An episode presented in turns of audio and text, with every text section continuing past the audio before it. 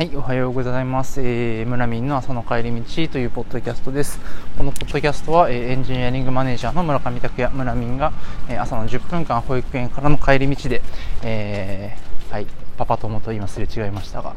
えー、保育園からの10分間で、えー、まあいろいろ仕事の話を話すというポッドキャストです。えー、っとですね、まあ最近ずっと話している失敗の本質という本を読みましたというえー、シリーズです。で、そう前回の、えっと、学習企画の事例研究の中で、まあ、学習企画の話が、まあ、なんかどういうのが出てくるかみたいな話をしたわけなんですけれども、なんか聞き返してですね、まあ、ちょっといくつか、まあ、ちょっと僕の、まあ、無知というか、勉強不足というか、まあ、常識のなさみたいなところもあるんですけど、そう、大東亜戦争っていう言葉なんですよね。あのま、ぶっちゃけて言うと失敗の本質っていう言葉は大東亜戦争っていう言葉使われているし、まあ、むしろ多分太平洋戦争っていう言葉は、まあ、出てこないですね、まあ、ちょっと著者が6人いてそれぞれ意外と結構文体違うのでその6社が担当したことによって。太平洋戦争でもとはいえ太平洋戦争って言葉出てこなかったと思うんですけど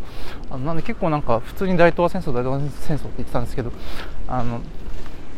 そういえばこれどう違うんだって思ったら、まあ、戦時の戦時中の言葉なんですよね。大東亜戦争っていうのはね。で、えっと、GHQ で、まあそのまあ、使っちゃいけない言葉っていうのに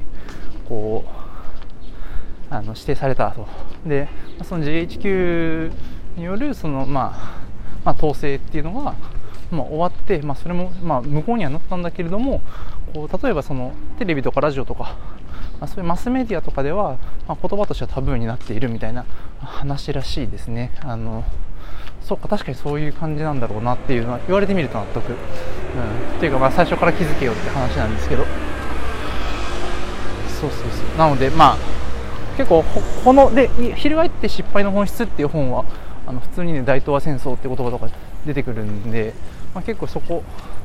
あのちょっとこの本に結構染まっちゃってたなっていうのはちょっと反省なんですけど、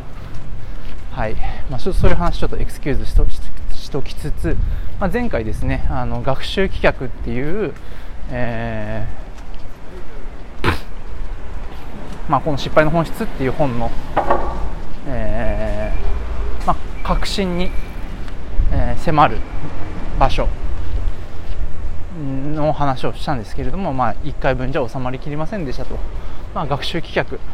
あそれまでの、まあ、組織の当たり前っていうものを一回、まあ、学んで最適化したものっていうのを一回捨てて、まあ、改めて学び直すとかあの、まあ、変化した状況に適応し直すっていう、まあ、ことが、まあ、旧日本軍っていうのはできなかったっていうのが、まあ、その大きく失敗した、まあ、その一番の核心にあるんだよっていうのが、まあ、この本が言ってることで、まあ、前回はその陸軍海軍それぞれまあどういう unlearning ができなかったのかっていう話をしましたと。で、まあ、その unlearning ができなかったのは何なんだろうっていうのが、まあ、一番こう僕たちは学ぶべき、まあ、ところなんですよね。であの、まあ、いろんな理由がある、えー、し、まあ、いろんな因果がある、まあ、いろんなこういう要素がありました。それがゆえにまあ、こういう状況になりましたっていうのって、まあ、1対1でもないし1対 N でもない1つの事象のの理由はその、まあ、N 個あるけれども、まあ、1つの理由は1つの結果だけを、まあ、あれしてるわけじゃない、まあ、因果って N 対 N で、まあ、こう結びついてるので、まあ、整理しきれてないところとかはあるんですけど、えまあ、 unlearning が、まあ、その組織としてできなかったっていうことの、まあ、理由一番大きいところはやっぱ読んでて何かっていうと、まあ、組織の硬直化っていうことなのかなっていうふうに思いますと、うん。まあまあ、その本,、まあ、本にも、まあ、やっぱそこは一番書かれてるんですよね。その組織の硬直化。とかあとあの過度な最適化っていうこと、まあ、だからその前回も話したけれどもえー、っとまあ、その日本がその、えー、第二次世界大戦に至るまでの間その1894年から、まあ、その3回にわたる、まあ、大きな戦争があるわけなんですけど、まあ、そこで、まあ、負けっていうのを、まあ、知らなかったと。で、まあ、成功体験が積み上がった。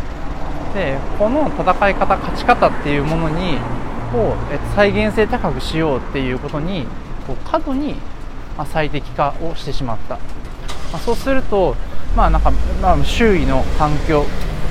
環境というか、まあ、状況が変わった時に、えーと、その変わった状況に、まあ、適応し直すのがまあ難しくなるっていうのが、ま、いわゆるま組織の硬直化とかこう過度な最適化っていう過度な適用っていうこととして、ま、この本の中ではま紹介されている、まあ、わけなんですよね。でまあうんと。で、まあ、組織の硬直化っていうのは、まあ、その過度な最適化だけではなくて、まあ、過度な最適化とまあもちろん通じるところもあるんだけれども例えば年功序列である、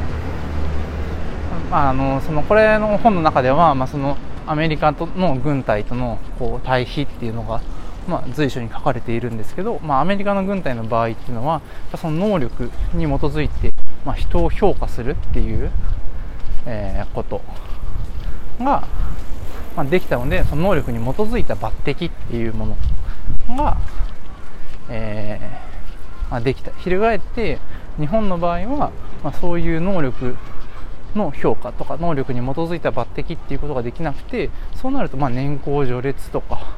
まあ、あと、まこの本の中で、えー、ま指摘されているのはえー、っとまあそのプロセスや動機モチベーションを、ま、重視した評価プロセスっていうところ、うん、が書かれてるんですよね。なのでまあなんかプロセスまあプロセスというのはまあなんか評価の対象としてちょっと難しいですね、まあ、結構モチベーションえっととかまあその、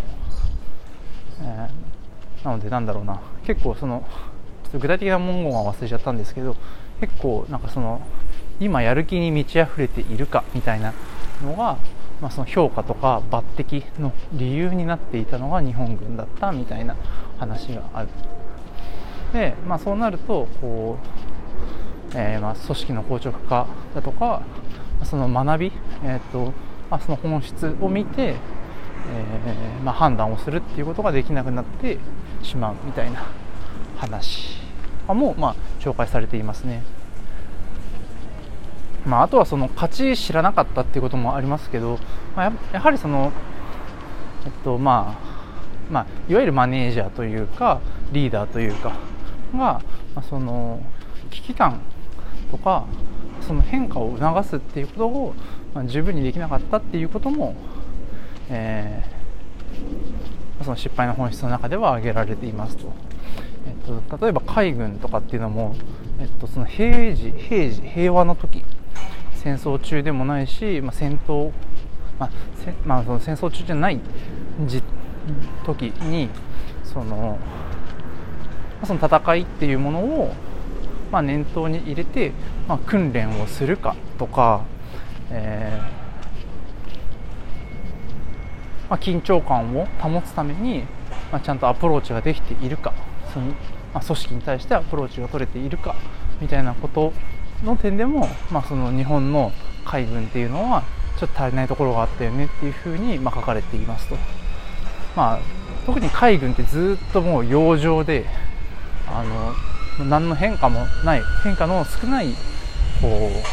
う時間っていうのを過ごすと。なのでその中で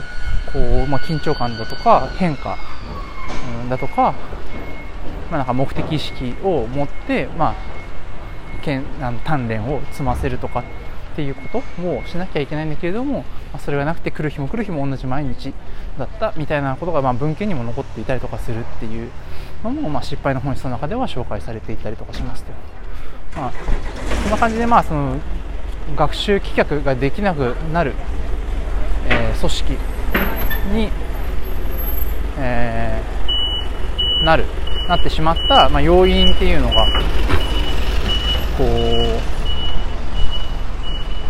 まあこうひたすら紹介されているっていうのが、まあ、この、え、まあ失敗の本質っていう本。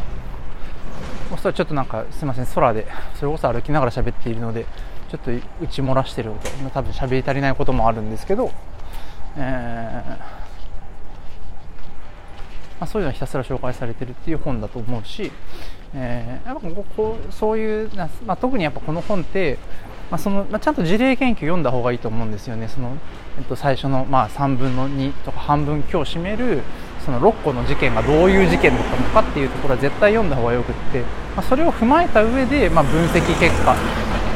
はどどういう分析を、まあ、その著者たちは下しているのかっていうところをしっかりこう踏まえるべきだと思うんですけどやっぱりなんかその最後の、まあ、第2部第3部っていうところにやっぱこう教訓っていうものがすごい詰まっているし、え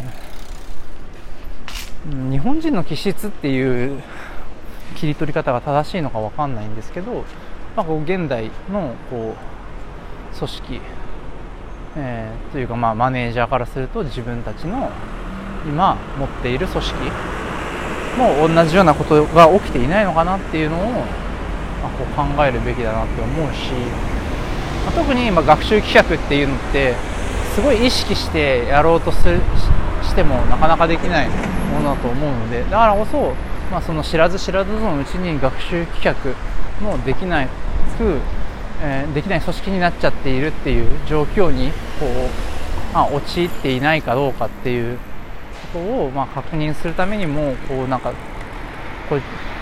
ことあるごとに、まあ、こうこういうところは読み直したいなっていうふうに、はい、思いますね。という感じで、まあ、前回今回と、まあ、学習企画の話について話しました。えっとね、この本に関してはあと1個まあ、その組織構造についてっていうところについてもちょっと話をしたいので、あれですね、ほなんか、1週間分全部失敗の本質みたいな、なんかそんな感じのポッドキャストになりそうですが、明日もそんな話を、えー、元気だったらしようかなと思ってます。村上拓也、村民でした。